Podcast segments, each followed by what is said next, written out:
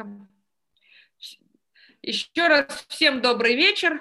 Начинаем наш новый семинар «Математик знает лучше». И наш сегодняшний гость Дмитрий Александрович Дагаев. Э, человек очень разносторонний.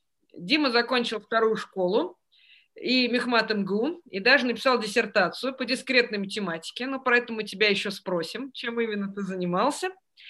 И после этого Дима достаточно существенно основной вектор своих интересов изменил, и сейчас он занимается экономикой, в том числе экономикой спорта, а также выполняет очень много важных обязанностей в Высшей школе экономики, э, в том числе и административных. Про все эти ипостаси Димина мы его сегодня расспросим. Но мой самый первый вопрос, Дим, тебе вот мне, пожалуйста, окей, мы учились в физмат-школе оба, мы понимаем, что путь между школой и мехматом, он достаточно такой понятный и гладкий, и, грубо говоря, если ты не физик, не трус и не идиот, то, закончив вторую школу, ты поступаешь на мехмат с очень большой вероятностью. А, вот ты поучился на мехмате, скажи, пожалуйста, вот ты принимал решение идти в аспирантуру, на тот момент ты себя еще видел в будущем прям вот таким хардкорным математиком, или уже у тебя были представления, что ты хочешь делать что-то другое тоже? А, спасибо большое, коллеги. Добрый вечер. А, давайте, да, да, давайте я, может быть, начну вот с чего. Когда я учился в курсе примерно на четвертом, то ко мне пришло твердое ощущение того, что я э, не очень хорошо понимаю, как устроен мир. А, и это касается ну, например, того, а, а, а чем акции отличаются от облигаций, например. Вот этого я не понимал. А, а как работают рынки? И вот чтобы в этом разобраться, я в какой-то момент принял э, решение, что вот хочу получить второе образование параллельно с э, математическим образованием. И когда мы с папой сидели и обсуждали, э, что можно было бы сделать, то вот решили, что Российская экономическая школа – это такой хороший институт, который бы помог мне как раз узнать мир э, лучше. Э, я в конце четвертого курса Мехмата попробовал сдать экзамены в Российскую экономическую школу. Я знал, что после четвертого курса я учиться не пойду, потому что еще предстоял пятый курс Мехмата, и совмещать одновременно это было бы невозможно. Тем не менее, вот решил попробовать сдать экзамены, посмотрел, сдал, э, понял, что мне надо подтянуть э, свои экономические знания, подтянуть английский язык. И на следующий год, после окончания пятого курса, сдал экзамены уже вполне успешно для того, чтобы быть зачисленным на э, бесплатное место. И вот сразу после окончания Мехмата я действительно раздвоил свою а, академическую карьеру. Я в этот момент пошел одновременно в аспирантуру Мехмата и э, в российскую магистратуру Российской экономической школы. А, экспост, я считаю, что и то, и другое было совершенно замечательным решением по отдельности. Я вот сейчас не уверен, что я бы делал это одновременно – потому что, конечно, закон сохранения времени, как говорил мой научный руководитель а, Александр Борисович Угольников на Мехмате, а, он говорил, что закон сохранения времени работает. И если ты занимаешься двумя э, делами одновременно, то, скорее всего, тебе просто понадобится в два раза больше времени на то, чтобы эти два дела завершить. И, соответственно, следующие два года, пока я работал над диссертацией и учился в Российской экономической школе, действительно были, э, с одной стороны, очень непростыми и ресурсозатратными, с другой стороны, именно они позволили мне понять, чем я хочу дальше в жизни заниматься. Я понял, что мне интересно все, что связано со стратегическими взаимодействиями. Это я понял во многом благодаря моим учителям в Российской экономической школе. Я имею в виду Константина Сонина, Алексея Саватеева, Ирину Хованскую, Андрея Бремзина и других коллег, э, на чьих лекциях, на чьих семинарах я понял, что вот, видимо, это вот тот раздел математики и экономики заодно, который мне очень интересен, теория игр.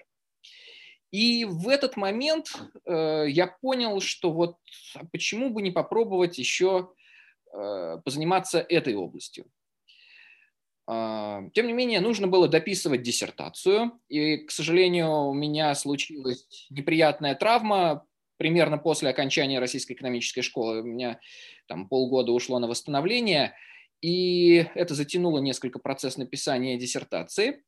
Э, когда прошло уже 3-3,5 года после начала работы над диссертацией по математике, я решил, что вот сейчас, видимо, уже все, я э, выбираю академическую карьеру, мне интересно открывать что-то новое, мне интересно получать новые результаты.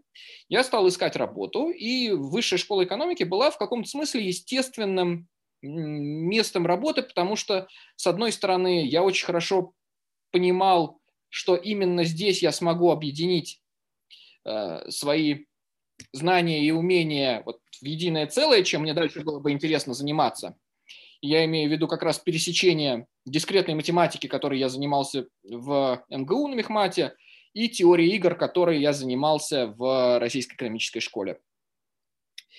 И э, вот с 2010 года я пришел в Вышку э, на кафедру высшей математики где мне очень повезло с тем, что наш заведующий кафедры Алексей Алексеевич Макаров в каком-то смысле дал мне, моим коллегам, которые вот приходили в это же время, вот я Щуров, мы вместе с Ильей э, пришли, может быть, его имя тоже многим здесь собравшимся знакомо, Илья уже активно работает в высшей школе экономики, и нам дали карт-бланш на то, что вот некоторый цикл курсов, э, связанных для меня с теорией игр, с приложениями теории игр к анализу разных экономических, социальных институтов. Э, мы можем разработать с нуля, вот как мы считаем это правильным. Нам очень помогал во время этого э, Константин Исакович Сонин, нам очень помогала Ирина Аскольдовна Хованская. И вот в течение, наверное, полугода мы подготовили проекты таких курсов и дальше начали эти курсы э, читать студентом тогда факультета прикладной политологии. Сейчас он является департаментом политологии на факультете социальных наук. И вот это было фактически моим первым местом работы в высшей школе экономики. Вот тогда я приходил как чистый преподаватель. Тогда я понимал, что вот меня, да, заряжает этот огонек в глазах студентов, когда они понимают что-то, чего раньше не понимали – когда я слышу вот это вот а вот, вот, вот, это вот дает силы к тому, чтобы двигаться дальше, и, соответственно, это то, ради чего я, да, готов э, продолжать свою академическую карьеру. Вот это то, ради чего я ее предпочту всем остальным видам деятельности. Вот так, пожалуй, все начиналось. Дима, вот такой еще вопрос. Смотри, ты учился в РЭШ. А, я, естественно, имею очень много знакомых, которые учились в РЭШке но среди них э, сравнительно небольшое количество потом делает академическую карьеру, то есть там есть люди, которые заканчивают э, магистратуру РЭШ и уезжают дальше на PhD по экономике за границу. Есть даже те, кто возвращается к своим исходным математическим интересам. Я сталкивался с таким, хотя это бывает реже, но такие случаи есть.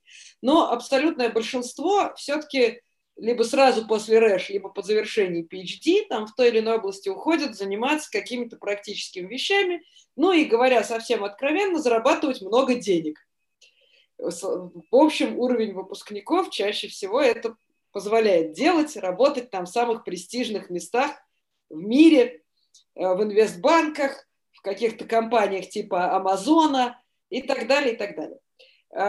Как вот ты для себя решал этот вопрос? Вот ты уже рассказал, что тебя притягивало в академической карьере. Были ли у тебя какие-то сомнения насчет того, что нет, ну окей, но так много денег я, конечно, не заработаю там ни в какой академии, уж тем более там в России, в высшей школе экономики, вот более как бы очевидным образом прибыльно там устроиться на работу в Морган Стэнли. Рассматривал ли ты вообще для себя такие перспективы, как ты принял решение, что все-таки ты будешь заниматься наукой, хотя, может быть, и не прям такой наукой, как Александр Борисович Угольников, твой учитель. А, да, действительно, э, были разные варианты. Я рассматривал вот в момент своего трудоустройства разные варианты. Я, например, ездил в Procter Gamble, в их центральный офис в Швейцарии, там на неделю занимался там финансовым анализом их продуктов. Вот такой опыт у меня был, и по итогам получил офер, но, но не пошел пробовал компании, которые занимаются алгоритмической торговлей. А, вот WorldPlant есть такая компания, там еще некоторые другие компании. А, тоже там были оферы, но для меня очень важна нематериальная составляющая. Мне очень важно понимать, что а, останется что-то, что я сделал, и вот это что-то будет Э, независимо от меня дальше приносить пользу человечеству. Вот, поэтому Э, э, это, пожалуй, находит наибольший выплеск как раз в работе со студентами, в работе со своими учениками, потому что если ты передал им то, то что ты знаешь, свои знания, вот это как раз та самая ситуация. Ты понимаешь, что все, они дальше пошли по своей жизни, и они унесут эти знания и будут их использовать в своей жизни. Вот это нематериальная составляющая для меня очень важна. И это первая часть этого ответа. А вторая часть, на самом деле, этого ответа состоит в том, что в целом Высшая школа экономики – это как раз тот университет, в котором ну, у тебя есть возможности, если ты действительно готов прикладывать усилия, если ты готов пахать, то у тебя есть возможности ну, совершенно адекватно получать нормальную зарплату, если ты публикуешься в международных журналах, если ты хорошо преподаешь, если ты там участвуешь в каких-то активностях вроде кадрового резерва, э, подаешь заявки на гранты, э, как внутренние, так и внешние, то в целом э, то, что у тебя получается в вышке, вполне конкурентоспособно с другими отраслями, там, может быть, та дельта, которая есть, она ну, не является критически важной. Она уж точно меньше, чем э, вот та самая нематериальная составляющая, о которой я сказал в самом начале. Спасибо. Еще вот у меня такой вопрос есть. Значит, вот у тебя, когда ты стал учиться в РАШ, одновременно ты поступил в аспирантуру к Александру Борисовичу Угольникову. Я так понимаю, что ты с ним же писал диплом на Мехмате. А Александр Борисович вообще был в курсе вот этой стороны твоей жизни, и как он относился к тому, что ты там занимаешься какой-то деятельностью параллельно. Вот, вот ты уже там сослался на его цитату про сохранение, значит, э, времени, но глобально у него был какое-то вот жесткое противодействие такой инициативе? Или наоборот, ему казалось, что вообще это прекрасно, и надо тебя в этом поощрять? Я, может быть, слишком поздно, к сожалению, ему сказал про то, что я собираюсь поступать в Российскую экономическую школу. А, я сказал это как раз в тот момент, когда одновременно сдавал экзамены и в аспирантуру Мехмата, и в Российскую экономическую школу.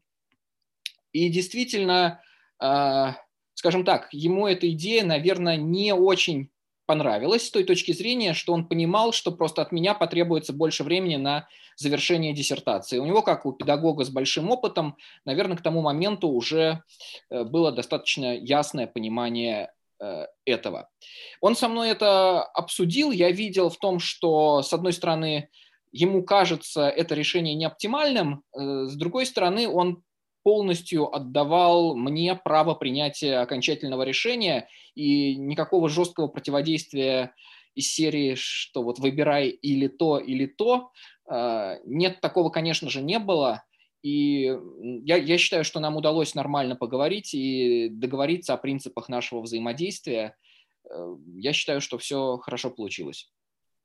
Я спрашиваю, потому что, с одной стороны, у меня был такой жизненный опыт, у меня, правда, была не рэша работа.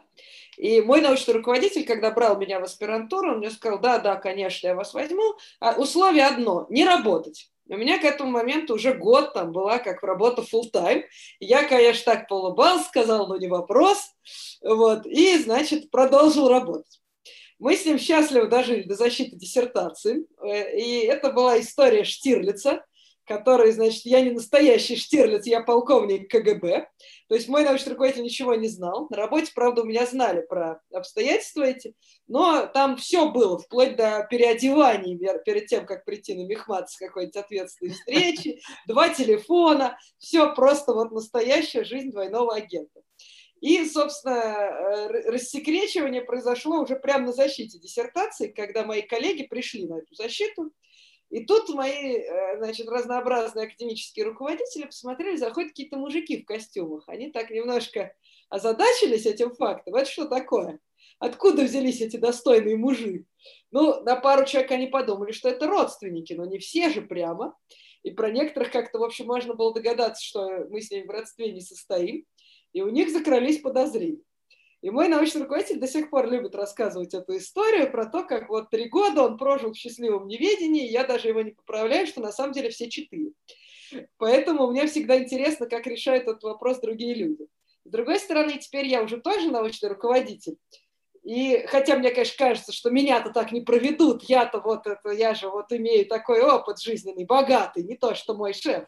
Но на самом деле я довольно часто обсуждаю просто со студентами эти проблемы, когда они начинают работать, еще учась в университете, хорошо это или плохо. И лично мое мнение, что действительно твой научный руководитель прав, что там научная работа оказывается иногда не в приоритете – но, с другой стороны, по-моему, навыки тайм-менеджмента многократно улучшаются, когда человек начинает вести такую двойную жизнь. Он становится намного лучше организован, гораздо реже просто тупо прокрастинирует, и за счет этого эффективность его на самом деле падает отнюдь не так сильно, как могла. Но это мнение не все разделяют, поэтому мне всегда любопытно узнать, что об этом думали или думают коллеги, которые гораздо опытнее меня в качестве научного руководителя. Вот, а скажи мне, пожалуйста, еще, Сейчас я тебя буду подробно расспрашивать, чем ты занимаешься сейчас, но, э, значит, мы более или менее все поняли, что, ну, чистой математикой как таковой ты практически сейчас не занимаешься.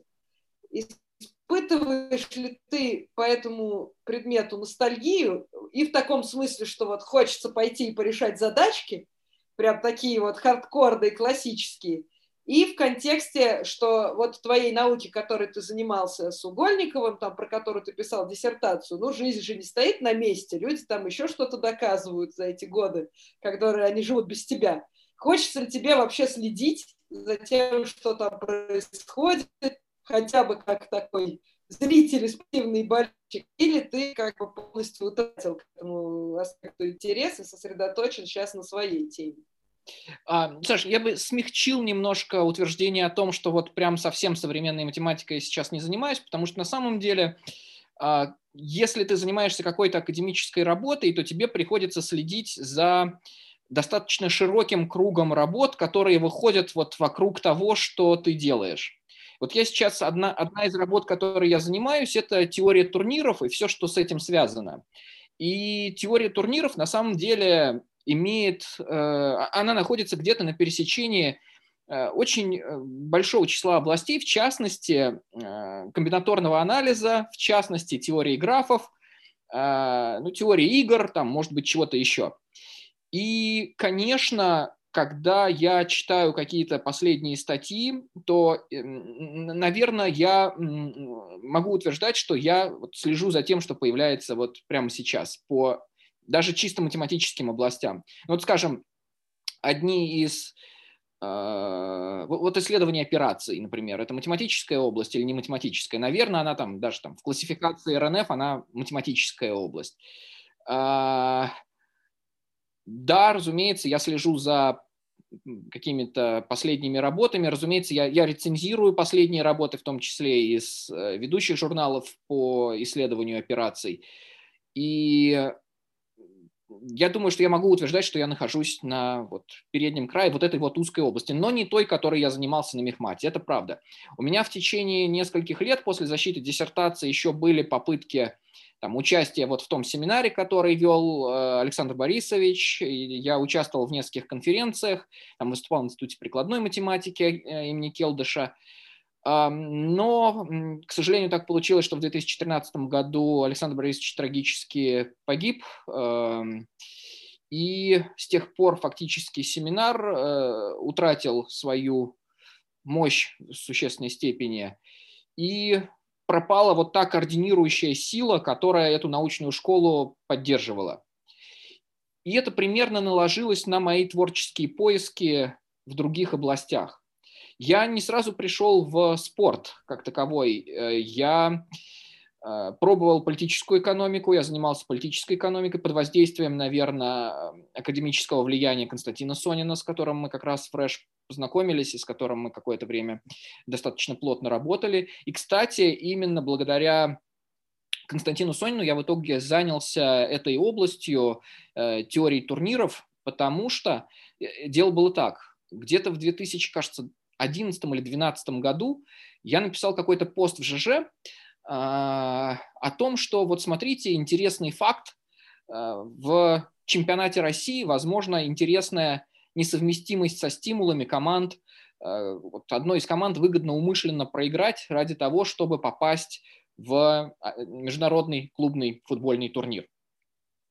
Я дал ссылку на этот пост как раз Константину, потому что Константин тоже заядлый футбольный болельщик, как он любит себя называть, как его любят называть коллеги, он, скажем так, самый известный болельщик киевского «Динамо» в академической среде.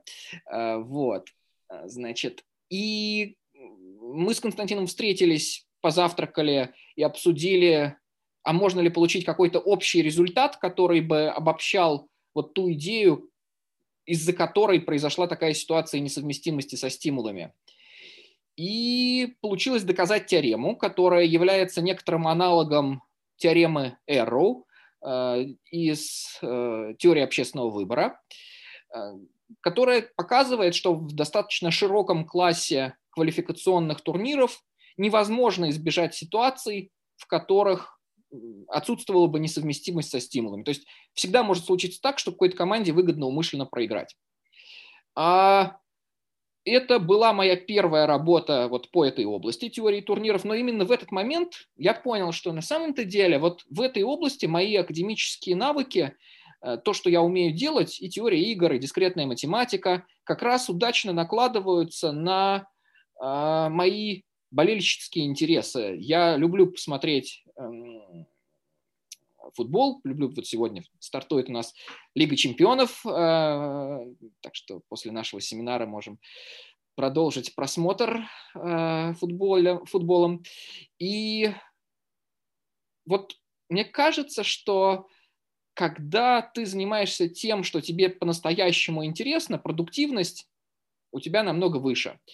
Э, я решил что вот, слушайте, мне действительно интересно посмотреть, покопаться вокруг. Вот я решил одну задачку вместе с Константином. А что вокруг существует? Э, почитал литературу, попробовал поставить какие-то другие формулировки, и отсюда возникло еще несколько проектов, которые где-то вот на рубеже там, 14-15 годов стартовали. Мы организовали семинар по теории турниров в Высшей школе экономики. Мы организовали один год, это был более общий семинар по экономики спорта. Появились коллеги, которые стали ходить на эти семинары. Это были и студенты, это были и преподаватели, это были и внешние коллеги. И, кстати, вот именно в этот момент произошло формирование некоторого костяка э, тех коллег, которые впоследствии, существенно позже, станут членами вот нашей лаборатории исследований спорта. То есть, на самом деле это вот такой градуализм, такой постепенный переход от э, деятельности, возникшей самой по себе, э, вот, в виде просто того, что нескольким людям интересна какая-то общая тематика, к институциональному оформлению этой деятельности в виде создания лаборатории. Но это все произойдет намного позже. А вот э, начал, начал заниматься этой областью действительно где-то там, 2012 год примерно.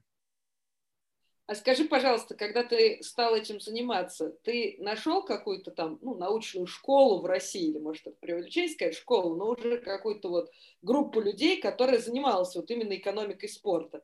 Или это была область, которая как бы в России только начинала появляться, и все были такие, ну, в некотором смысле почти как туристы, как вы там с Сониным, то есть просто люди, которые э, начали что-то такое делать из любопытства чистого, а их научные интересы были чуть-чуть в стороне на тот момент вот от, собственно, этой области. Ну, на самом деле, людей, которые работают в России, которые публикуются в хороших международных журналах по вот этой тематике, их можно пересчитать по пальцам, ну, если не одной, то двух рук, наверное. И эм, конечно, изначально у меня не было представления о том, а где же вот эта вот научная школа находится.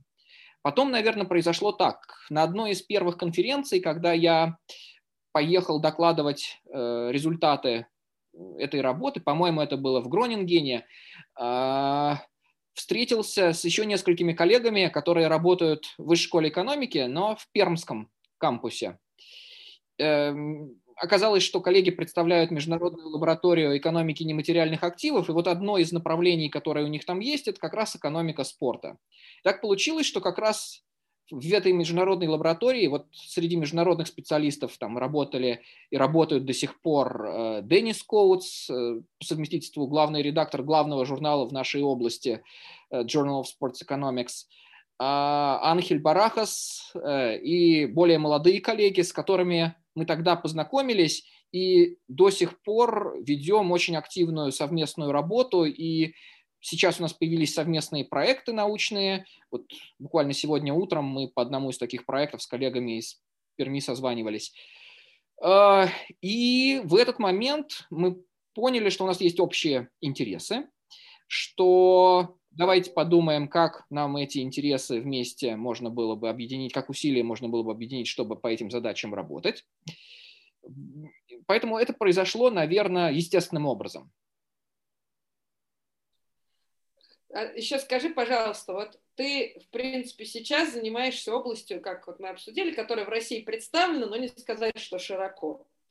Я не знаю, если честно, про математику, которой ты занимался, насколько много людей было в России, но, опять же, то, что вот семинар с уходом Александра Борисовича как-то несколько ослабел, указывает опять на роль личности в истории и на то, что, в общем, таких людей, наверное, тоже было немного.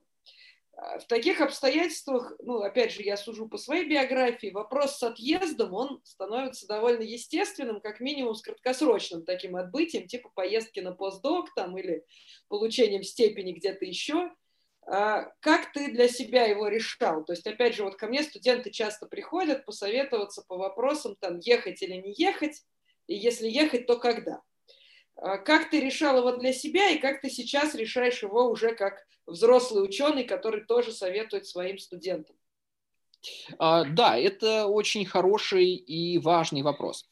Вот в рамках той научной школы, в которой я работал на Мехмате, возможность отъезда, она в принципе как бы и не обсуждалась. То есть э, не было вот этой вот культуры а, подачи заявок на PhD-программы или на какие-то другие программы. Считалось, что вот у нас есть сильная школа, которая работает вот здесь, в Московском университете. Это лучшая школа, которая есть по этой тематике в России, может быть, и на более широком пространстве. И естественная, самой, само собой подразумевающаяся дорожка предполагала поступление в аспирантуру. То есть тут даже никаких обсуждений, в общем-то, и не было. А что касается российской экономической школы, то а, тут какая ситуация? Для того, чтобы попасть на PhD в очень хороший университет, а, нужно получить очень хорошие рекомендации. Э, для того, чтобы получить очень хорошие рекомендации, в российской экономической школе нужно занимать а, там, несколько первых строчек в рейтинге студентов. У меня, могу честно сказать, что рейтинг был нормальный, но не очень высокий. И он бы не позволял мне получить рекомендации в топовые университеты. А, поэтому, с одной стороны, понимая, что вот в топовые университеты я не попадаю, с другой стороны, что я в любом случае учусь в аспирантуре Московского университета, а степень кандидата наук, а, в, защищенная в Московском университете, ценится достаточно прилично, в том числе и за пределами России, я принял для себя осознанное решение, что вот я уже проинвестировал достаточно много в то, чтобы э, завершить ту работу академическую, которую вел здесь, и не отъезжать на PhD. Я сейчас, мне сложно сказать, является ли этот шаг правильным или неправильным, но ничего из того, чем бы я занимался раньше, не пропало, и, и все это помогло мне Э, помогло мне э, найти то, чем я занимаюсь сейчас. Я, я бы сказал, тут никакой динамической неоптимальности, пересмотра каких-то своих э, решений, которые бы оказались потом, о которых бы я потом пожалел, вот ничего такого не было. Вторая часть вопроса – это то, значит, что я обсуждаю со своими студентами. Да, действительно, студенты сейчас часто подходят, просят рекомендации, и я всячески поощряю, когда студент принял для себя осознанное решение, что он хочет поступать в ведущие аспирантуры. По экономике ситуация немножко отличается от ситуации в математике. Если в математике у нас есть много хороших, в том числе и конкурентоспособных аспирантур, то по экономике, к сожалению, все ведущие аспирантуры с большим запасом находятся в Соединенных Штатах. И поэтому у студентов, которые хотят продолжить академическую карьеру в области экономики, просто нет другого выбора, кроме как поступать в американскую аспирантуру.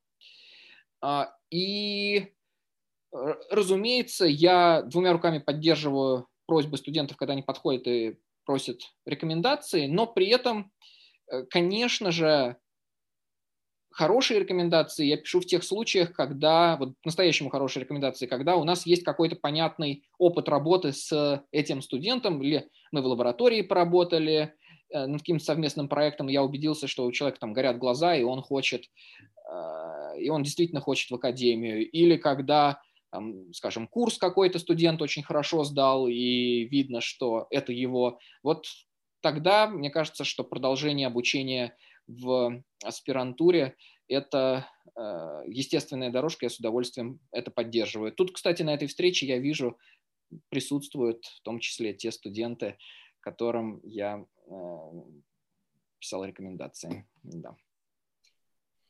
Спасибо большое. А скажи, пожалуйста, вот э, мы все еще тебя подробно не расспросили про твою нынешнюю область деятельности, то есть мы уже узнали много раз повторили, что это экономика спорта.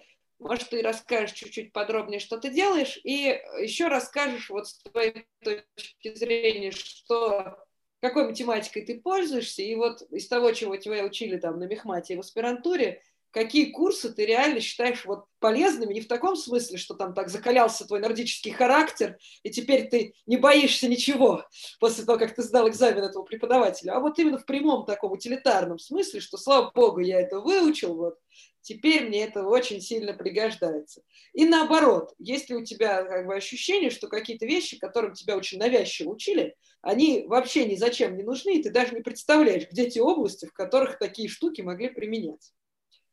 А, давай начну по порядку. Значит, экономика спорта. Экономика спорта – это большая область, которая объединяет в себя много разных задачек. Я занимаюсь, пожалуй, я представляю теоретический фланг. А, наверное, процентов 80-85 работ, которые в области экономики спорта выполняются, это эмпирические работы, связанные с анализом данных. И только 15% теоретические. А, с чем это связано? С тем, что спорт на самом деле предоставляет отличные возможности с точки зрения наличия больших массивов данных. В спорте, как ни в каких других индустриях, этих данных много, и эти данные легко собирать. Э, это связано и с последним развитием технологий, разнообразные датчики, сканеры и так далее, и так далее, которые фиксируют положение мяча в любой момент времени, которые могут отфиксировать любое совершенное действие – Э, э, это огромные объемы информации, которые удобно и приятно анализировать. А, поэтому, как я уже сказал, большинство работ по экономике спорта – это работы… Давайте сейчас вот посмотрим на этот массив данных и попробуем найти в них какие-нибудь закономерности. Ну, например, есть широкий массив работ, связанных с оценкой стратегий игроков. Вот если я подаю подачи в такой-то квадрат, я теннис имею в виду, например, то вот как мне нужно варьировать направление этой подачи? Э, сравниваются одни стратегии, другие стратегии, и оказывается потом, что на самом деле в некотором смысле оптимальная равновесная стратегия очень близка к тому, что теннисисты играют на самом деле. Или то же самое в футболе, когда нападающий пробивает пенальти – а вратарь думает, в какую сторону прыгнуть, это одновременное стратегическое взаимодействие. И оказывается, что те стратегии, которые играют вратарь и нападающий, очень близки к теоретическому предсказанию, к тому, что вот предсказывает равновесие Нэша в смешанных стратегиях. И вот когда с одной стороны, удается построить некоторую теорию, ну, в данном случае, например, равновесие Нэша, которое предсказывает, как вратарь и игрок должны были бы бить пенальти. И когда эта теория находит эмпирическое подтверждение э, вот, из реального мира, оказывается, что да, эта теория достаточно хорошая, вот супер, получилась прекрасная работа, в которой есть гипотеза, есть теоретическая модель, есть ее подтверждение э, на эмпири... Э, на, на реальных данных. Вот так, так примерно выглядит стандартная э, работа. А, при этом я занимаюсь как раз скорее теоретическим направлением, я занимаюсь теорией турниров, я занимаюсь э, дизайном этих турниров, как организовать турнир так, чтобы, например, максимизировать конкурентный баланс в турнире, или как организовать турнир так, чтобы ни у кого не было несовместимости со стимулами, или как организовать турнир так, чтобы э, при фиксированном количестве матчей э, создать наибольшее число интересных матчей. Э, то есть таких матчей, в которых играют друг с другом близкие по силу по, по силам команды. Вот, вот, вот я занимаюсь такого рода э, задачками. В последнее время Э, наша практическая прикладная деятельность э, способствовала расширению моих научных интересов. Вот мы, э, например, с 2019 года вместе с моими коллегами Глебом Васильевым, Арсением Столяровым составляем календарь чемпионата России по футболу, то есть расписание, в каком туре какие команды в какое время друг с другом играют. И это целое математическое отдельное направление, вот все, что связано с задачами о расписаниях, а, это как раз то самое исследование операций. Вот я начал заниматься вопросами, связанными с оптимизациями расписаний. Что еще? Все, что связано с мэтчингами и пар, ну, то есть паросочетаниями. Вот. Тема назначения судей тоже один из наших недавних прикладных проектов, которые мы реализовали с коллегами из Российского футбольного союза. В общем, основан на модели свадебного рынка, на теореме, которую доказали Гейл и Шепли еще там больше 50 лет назад, и за которую позднее Шепли получит э, Нобелевскую премию по экономике. Вот это тоже, наверное, то, что относится к сфере моих научных интересов, вот то, что входит в это понятие экономики спорта. Но я не репрезентативен, потому что, повторюсь, большинство коллег, они э, скорее работают с анализом э, эмпирических данных в этой области.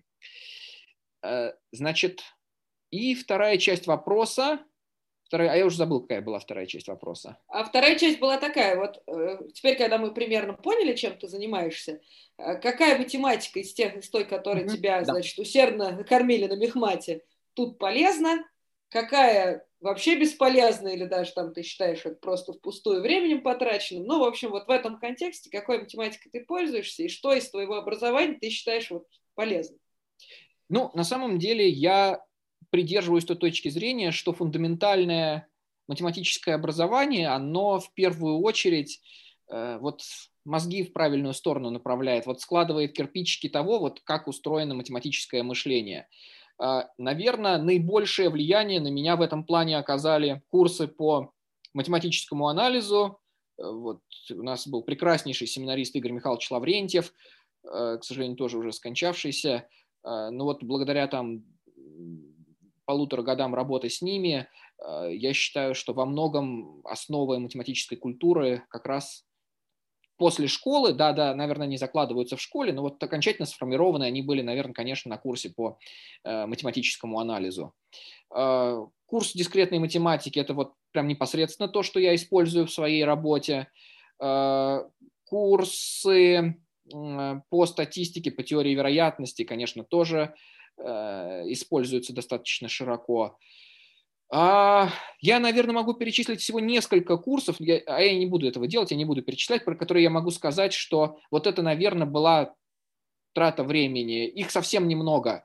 А, и, и то, скорее, это, наверное, артефакт может быть, не самого удачного прочтения этих курсов, а не, а, а не того, что они системно неправильно встроены в программу, в образовательную программу Мехмата. Да, наверное, я нигде не использую то, что я выучил на курсе по дифференциальной геометрии, но при этом опыт прослушивания курса по дифференциальной геометрии существенно расширил э, мои представления о том, что такое математика, э, какой бывает математика, и в том числе э, прослушивание этого курса помогло мне понять, что, наверное, это не тот раздел математики, которым бы мне было интересно заниматься. Вот. Хорошо. Спасибо большое. А э, ну, расскажи, теперь, когда ты стал даже с российской футбольной премьер-лигой сотрудничать, ты уже со всеми футболистами, которые тебе нравятся, сделал селфи или еще пока не всех увидел живьем? А, э, ну, э, на самом деле, да, э, э, селфи. Откуда они возникают? Э, они возникают, когда я преподаю на нескольких программах которая ведет Высшая школа экономики. Одна из этих программ совместная с FIFA и э, институтом ЦИЭС.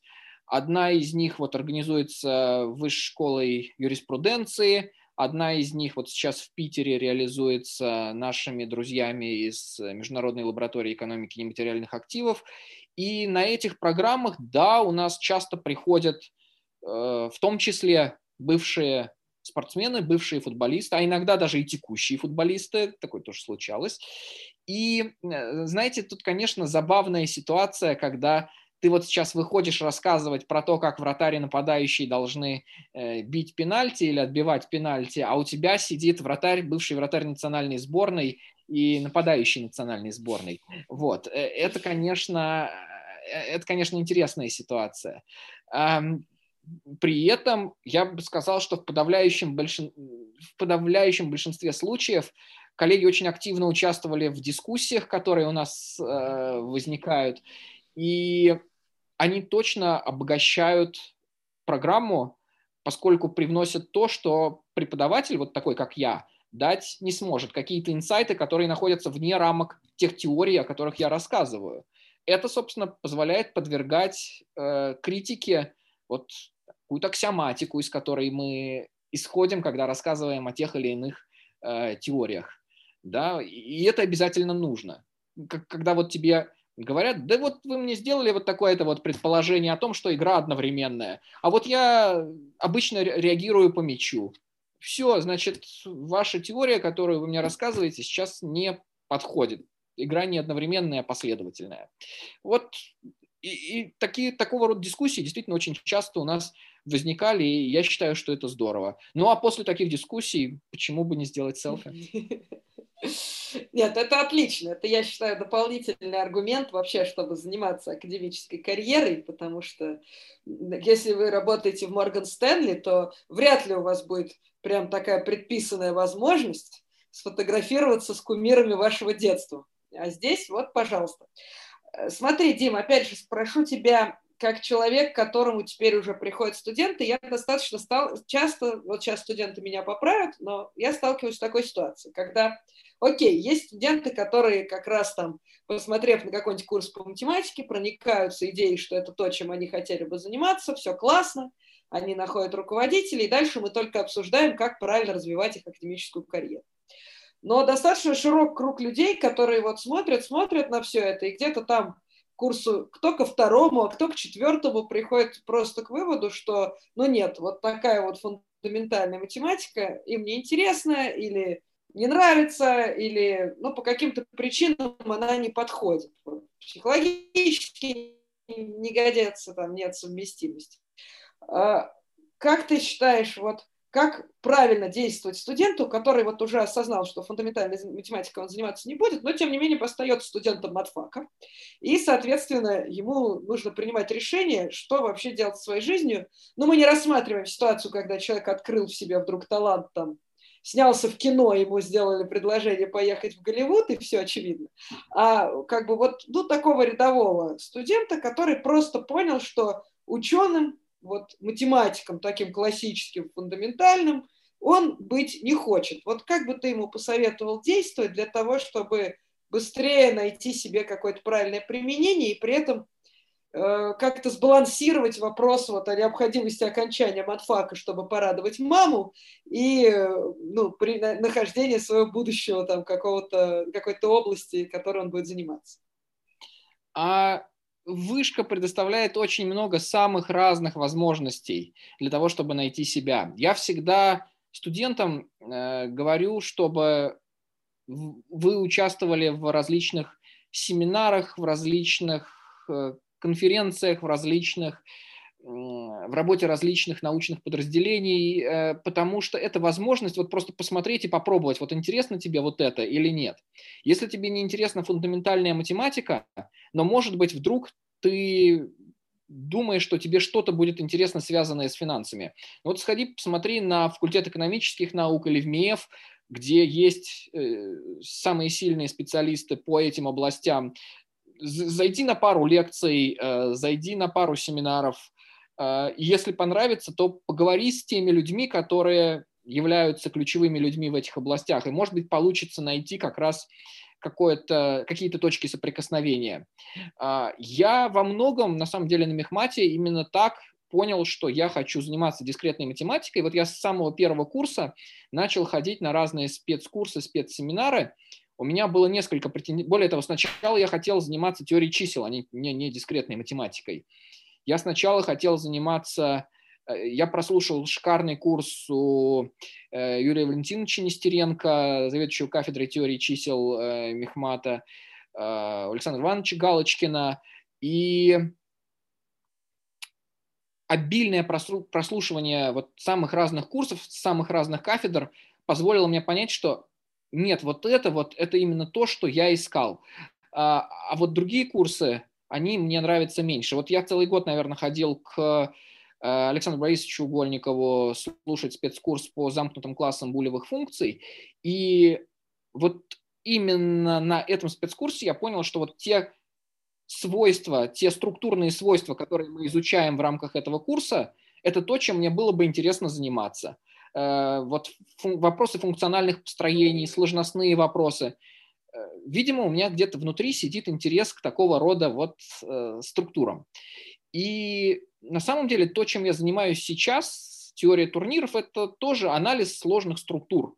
Э, я думаю, что вот это просто означает, что мне интересно Э, анализировать, как устроены взаимосвязи в сложных объектах друг с другом. Это вот на Мехмате нашло выражение в том, что я пошел на кафедру дискретной математики. Поэтому пробуйте, э, смотрите, что интересно, смотрите, ищите, только перебор большого числа э, возможностей позволит найти что-то что-то наиболее подходящее. Тут закон больших чисел на нашей стороне. Спасибо большое. А еще вот скажи, пожалуйста, у тебя уже был опыт взаимодействия со студентами матфака, даже, я имею в виду уже вот в твоем нынешнем качестве, даже некоторые из них сегодня здесь. Вот, а как у тебя даже не сколько впечатлений, это будет некорректный вопрос, они что ж слушают. Но я имею, как бы скажу так, вот как ты считаешь, насколько вот бэкграунд наших студентов коррелирует с направлением твоей деятельности и вот насколько тебе интересно, скажем, работать с людьми, которые учились у нас? А, я должен признаться, что мне очень везет. А, мне везет работать с очень заинтересованными, очень сильными студентами. А, и это касается и студентов матфака, это касается и студентов факультета экономических наук, это касается и студентов факультета компьютерных наук. У наверное, у этих выборок немножко раз, по-разному устроены мозги. То есть, эм, когда мы говорим про студента факультета экономических наук, мы можем сразу представлять такую модель. Это человек, у которого есть функция полезности внутри, который там максимизирует э, эту функцию полезности при каких-то заданных бюджетных ограничениях, и вот он размышляет с точки зрения вот этой вот, э, с точки зрения теории рационального выбора. Да? А если мы говорим про студента матфака, то, наверное, это... У меня, у меня сразу рисуется в голове другая картинка. Это студент, у которого хорошо поставлена э, у которого хорошо сформировалось понимание того, что такое математическое доказательство, у которого хорошо сформировалось понимание того, что такое аксиоматика, и это студент, которому не нужно дополнительно формировать вот эту вот культуру, э, культуру математического доказательства, культуру математического анализа. А со студентами-экономистами это приходится делать, и на это уходит некоторое время. А при этом, конечно, возникают другие особенности. Мы со студентами-математиками, например, часто работаем над написанием текстов, и вот мы садимся рядом и начинаем вычитывать тексты строчка за строчкой, там символ за символом, для того, чтобы вот все, как в математике положено, было строго, там пусть альфа это тра-та-та, тогда тра-та-та, вот все вот это. В экономической науке э, немножко больше вольностей в том плане, что, э, может быть, экономическая интуиция иногда бывает даже важнее, чем аккуратная формализованная запись некоторого утверждения. То есть если ты вдруг там где-то квантор местами не вставишь, не замкнешь по квантору там что-нибудь в э, экономической работе, может быть, это будет не самым сильным прегрешением. А вот если ты не объяснишь, а зачем все вот это нужно, э, то это будет гораздо хуже. Вот со студентами-математиками не так, там все наоборот. Не нужно распыляться на какие-то слова, которые э, каждый читатель, если захочет, сможет воспроизвести сам. Но зато нужно постараться четко и аккуратно изложить э, формулировку и доказательства того утверждения, которое в работе доказано. Поэтому со студентами разных факультетов у нас просто разные особенности работы, э, но с каждым из них мы стараемся добиваться конечного результата. Спасибо. А вот еще такой вопрос, совершенно не связанный с тем, о чем мы говорили сейчас. Помимо того, что ты ученый, ты преподаватель, и ты там научный руководитель и так далее, и так далее, и футбольный болельщик, ты еще видный деятель административного движения в Высшей школе экономики. И, э, значит, вот меня в связи с новым назначением очень часто спрашивают, как бы, а зачем вам вообще это нужно, а как вы собираетесь выживать, а разве бюрократия это интересно и так далее. Вот расскажи, пожалуйста, как, зачем тебе вообще вот эти вопросы? Чем ты занимаешься, собственно, в вышке? И зачем тебе этим заниматься, если все и так классно в науке, и вот ты как любишь преподавать? А, да, это интересный вопрос. У меня сложилось все так. Вот в 2010 году я пришел в вышку, и три года я работал вот чистым преподавателем, преподавая там, свои 700 часов в год – и ничем особенно больше не занимался. А где-то в 2013 году а, на одном из выездных семинаров кадрового резерва вышки состоялось стратегическое обсуждение ряда вопросов того, как вышка должна развиваться. И, в частности, ряд молодых коллег, которые участвовали в этом семинаре, обратили внимание на тот факт, что в вышке, оказывается, есть большое число научных работников, которые оформлены на бессрочные контракты, но при этом не очень активно публикуются или, скажем прямо, вообще не публикуются. И у них нет стимулов к тому, чтобы публиковаться. При этом, если преподаватели проходят хотя бы формальный конкурс, а может уже и не формальный, а содержательный конкурс по ПС э, там, раз в несколько лет, то вот по научным работникам такой процедуры не было. И тогда все подумали и решили, что ай, действительно как-то это неправильно, и давайте мы создадим процедуру, которая получила аббревиатуру ОПА, оценка публикационной активности. И раз в год э, приходит человек или робот и смотрит на список публикаций, который научный сотрудник э, произвел за последнее время. И э, это сразу позволило перестроить стимулы коллег, которые занимают позиции научных работников в университете. То есть университет задал, университет сказал примерно следующее.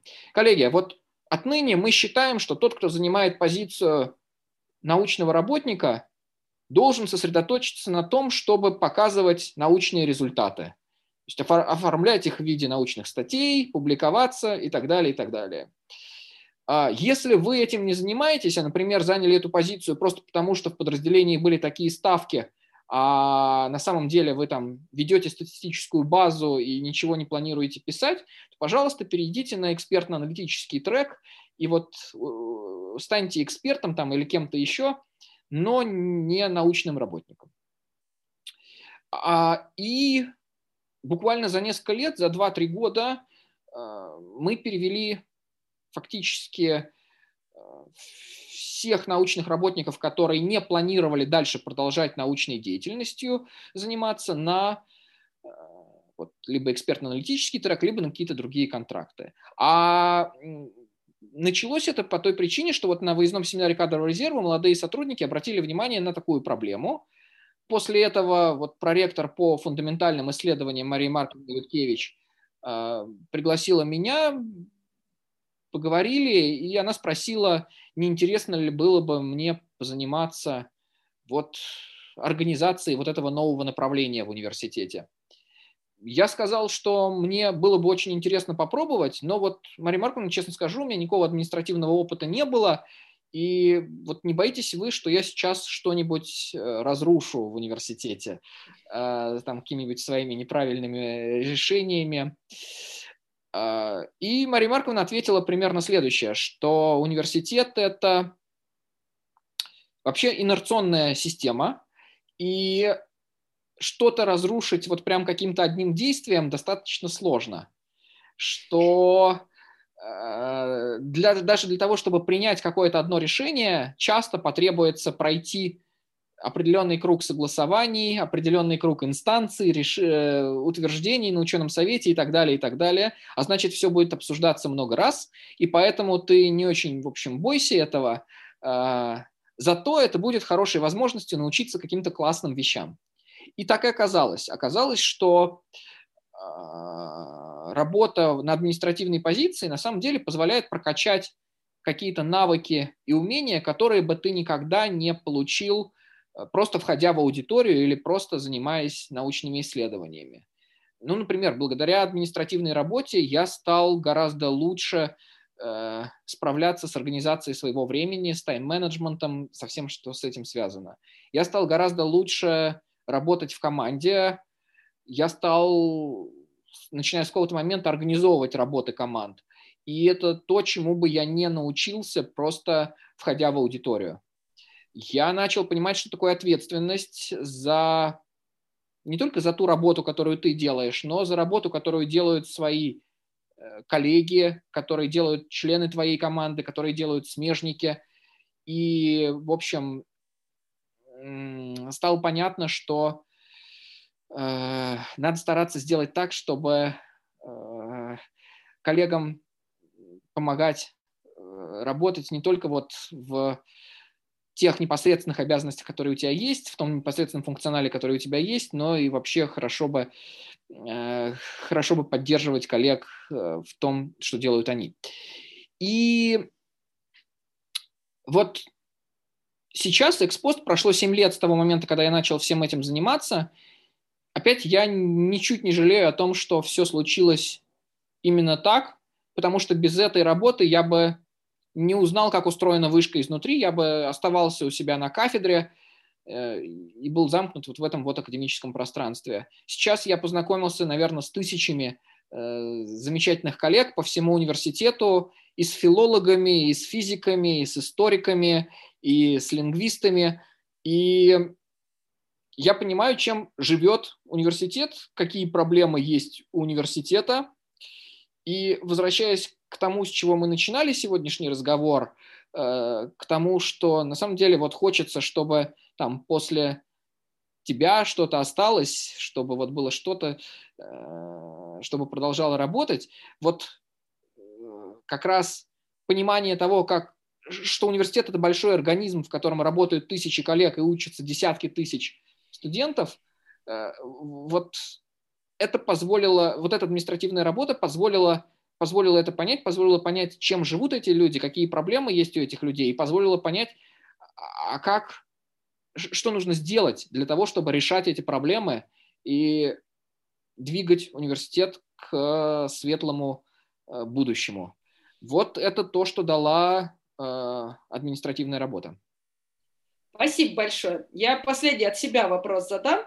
И потом мы попросим, собственно, уже сейчас я попрошу студентов писать в чат, вообще наших слушателей, у нас не только студенты, я смотрю, разные слушатели есть, я прошу слушателей писать вопросы в чат, а я задам от себя такой вопрос, ну, раз уж я теперь, значит, э, как в некотором смысле матфаковский начальник, ты имеешь дело как с матфаком, с нашими студентами ты взаимодействуешь, ты взаимодействуешь с нами как административное лицо, а, что ты можешь нам пожелать? Как тебе кажется, в каком контексте мы можем стать лучше? И вот вообще, как бы, что бы ты мог посоветовать мне и, в общем, матфаку в целом как структуре? А, на самом деле очень приятно следить за достижениями матфака. Мне кажется, что вот на вопрос, что такое вышка, лет там, 15 назад – можно было бы ответить, например, вышка – это экономика. Да? Вот сейчас во многом благодаря работе матфака можно сказать, что вышка – это классический университет, в котором присутствуют ну, совершенно разные научные направления, и математика, безусловно, одно из сильнейших направлений, которое есть в университете.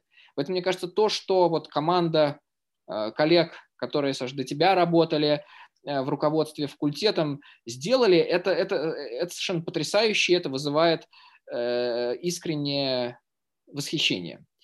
Э, но э, при этом никогда нельзя останавливаться. Никогда нельзя останавливаться, потому что конкуренция на образовательных рынках, на научных рынках сейчас достигла такого уровня, что вот если ты остановился на чуть-чуть, то ты сошел с дистанции. Это квинтэссенция вот этого вот принципа, который, может быть, раньше на уровне отдельных ученых, publish or perish, э, существовал, да, вот если ты не публикуешься, то, ну, в общем, непонятно, что ты делаешь в академической профессии, то вот сейчас про научные подразделения, про образовательные подразделения можно сказать э, примерно то же самое. Если ты не развиваешься, если ты не следуешь за Э, современным развитием технологий, за современным развитием эм, каких-то отдельных научных направлений, то у тебя, тебе не удастся находиться на переднем э, крае вот этого вот рынка, и, соответственно, ты просто сдашь свои позиции, не выдержишь эту конкуренцию. Поэтому мне кажется, что самое главное – это не останавливаться, самое главное – это следить за тем, что происходит внутри университета, что происходит в России, на других математических факультетах и в математических институтах, э, смотреть за тем, что происходит в математических подразделениях ведущих университетов мира и перенимать этот опыт, использовать этот опыт, ну, возможно, с учетом той специфики, которая э, на матфаке есть. Мне кажется, нам всегда есть чему учиться, э, и вот в обучении останавливаться нам точно нельзя. Спасибо. Ну что, коллеги, есть ли какие-то вопросы Дмитрию Александровичу? Если кто-то хочет что-то спросить, стремительно пишите. Вот, пока люди дописывают, я еще раз хочу, Диме, сказать большое спасибо, что ты не побоялся, так как мы только начинаем этот семинар, ты не побоялся и пришел к нам в гости. Спасибо большое за приглашение, потому что на самом деле, э, на, на самом деле, где-то несколько месяцев назад у нас состоялась дискуссия с представителями студенческого совета о том, что, что можно было бы сделать для того, чтобы популяризировать э, науку, среди студентов, популяризировать академическую карьеру, может быть, не академическую карьеру тоже. И в качестве одного из возможных решений на этой встрече обсуждалась как раз организация э, каких-то таких вот неформальных встреч, чаепитий, ну, в силу жизненных обстоятельств сейчас не чаепитий, а вот таких вот собраний. Э, и мне кажется, что очень удачно, что матфак может быть независимо от, от того обсуждения, которая состоялась несколько месяцев назад, э, тем не менее начал эту традицию, положил начало этой традиции. Я уверен, что многие другие факультеты тоже подтянутся и будут приглашать э, там, своих выпускников, э, будут приглашать может быть, своих коллег, рассказывать о своем жизненном пути для того, чтобы эти жизненные карьерные траектории становились видимыми для студентов и, соответственно, чтобы студенты могли делать более осознанный выбор. Спасибо большое. В этом месте мы должны были бы включить саундтрек с песней My Way Фрэнка Синатры, но мы не будем. Просто всех еще раз поблагодарим. На примере Дмитрия Александровича Дагаева мы только что убедились, что математик знает лучше. И я всех призываю следить за анонсами. У нас будут и другие интересные гости. Дима, еще раз спасибо. Рад был с тобой встретиться. Пока. Спасибо. Всем спасибо, до свидания. Спасибо, спасибо всем большое спасибо. Запись будет доступна по ссылке. До свидания.